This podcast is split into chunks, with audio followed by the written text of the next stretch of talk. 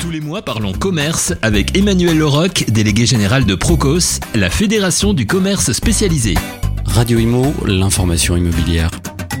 Bonjour, je suis ravi de vous retrouver pour Parlons Commerce sur Radio Imo.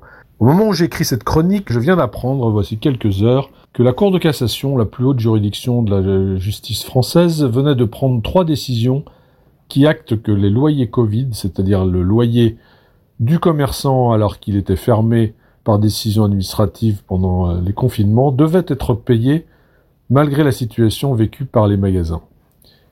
La Cour de cassation vient dire que le locataire commerçant ne peut s'appuyer ni sur la force majeure, ni sur l'imprévision, ni sur la perte partielle de la chose louée pour défendre le fait que le loyer ne serait pas dû lorsque l'État décide de fermer les magasins.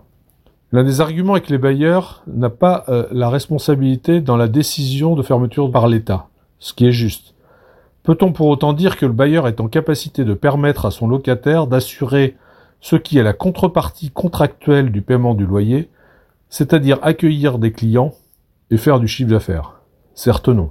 Pour tout commerçant, ces décisions sont la négation de leur activité et de la prise en compte des situations dantesques vécues, à voir des magasins fermés pendant des semaines. On voit ici combien le monde judiciaire est éloigné de la vraie vie. En gros, la décision amène à dire que si l'on applique à la lettre la Covid n'a aucune conséquence sur le bailleur et ses revenus. Il loue un local à un commerçant, il touche des loyers pendant des années. Compte tenu du montant du loyer, on peut penser que la contrepartie est la fréquentation du magasin et le chiffre d'affaires de l'activité du commerce. Pourtant, au moment où l'exploitation devient impossible, puisqu'interdite, payer le loyer reste normal et obligatoire. Comment une telle décision pourrait être comprise? Comment ne pourrait-elle laisser penser Qu'entre le commerçant et le propriétaire immobilier, la justice et le politique ont fait leur choix? Que veut donc dire le bail commercial aujourd'hui? Au paiement des loyers par le locataire, le bailleur ne doit-il pas, au-delà d'avoir mis un jour un local à disposition, assurer une exploitation paisible?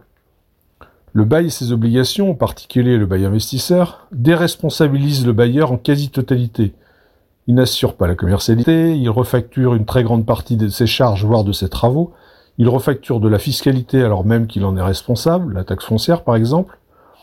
Mais cela n'était pas suffisant. Il fallait aussi venir dire que même fermé, le commerçant doit payer son loyer. Le métier de bailleur et de foncière est-il le métier le plus protégé qui existe? Pourquoi? Qu'est-ce qui justifie une approche aussi excessive?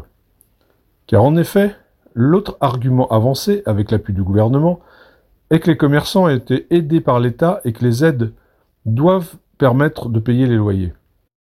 En fait, cela revient à dire que l'État a donc mis en place des aides pour que les bailleurs reçoivent 100% de leurs revenus alors que les commerçants, dans la même période, ne pouvaient pas exercer leur métier. Plus grave, c'est oublier et faire fi du fait important que les commerçants n'ont bénéficié, sauf les tout petits, d'aucune aide lors du premier confinement. Par ailleurs, certaines enseignes n'ont bénéficié ni des aides loyers ni des aides coûts fixes lors des confinements de novembre 2020 et de celui de février à mai 2021. Alors que dit-on aujourd'hui que ces commerçants auraient dû payer tous leurs loyers alors qu'ils étaient fermés sans aide? Qui peut être d'accord avec ça?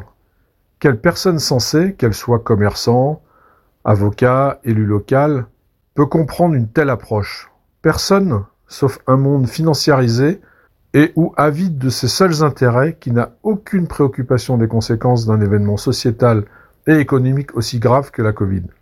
Car disons-le, si tous les commerçants avaient payé leur loyer lors du premier confinement, alors une partie conséquente de nos commerces aurait disparu de nos territoires et lieux de commerce. Des dizaines de salariés auraient rejoint les statistiques du chômage et la vacance commerciale aurait explosé. J'en profite ici pour remercier les bailleurs peu nombreux qui ont, dès le départ, considéré que euh, la logique du non-règlement des loyers pendant une période de fermeture était la règle. Mais il n'est pas trop tard pour bien faire. Les prochaines semaines nous montreront comment vont se comporter les bailleurs qui n'ont pas terminé leurs négociations avec leurs locataires pour régler les loyers de ces périodes.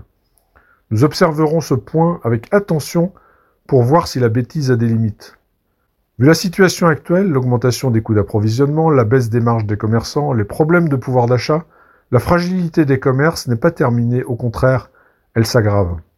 Les prochains mois nous promettent au moins une grande incertitude, si ce n'est d'importantes difficultés, nous verrons.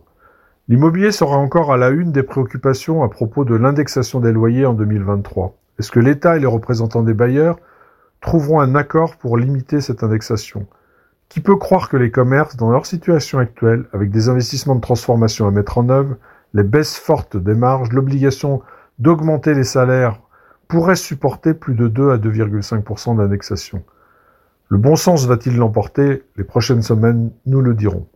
Pour finir sur les loyers Covid, la situation juridique est donc de dire aujourd'hui qu'en cas de prochain confinement, fermeture de magasins, les loyers seraient dus et que par voie de conséquence, ce seraient les finances publiques, donc l'argent des Français, qui devraient durablement payer les commerçants pour qu'ils assurent les bailleurs de leurs revenus sans impact de la situation pour eux.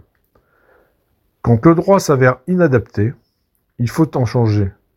C'est de la responsabilité du politique de considérer si la situation est normale, équitable et bonne pour les équilibres de la société.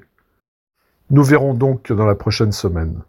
J'en ai terminé pour aujourd'hui, il ne me reste qu'à vous souhaiter un excellent été et de très bonnes vacances pour chacun d'entre vous. Nous nous retrouvons en septembre avec plaisir pour Parlons Commerce sur Radio Imo. Parlons Commerce avec Emmanuel Leroc, délégué général de Procos. Procos, fédération du commerce spécialisé, accompagne 265 enseignes dans le développement et la transformation.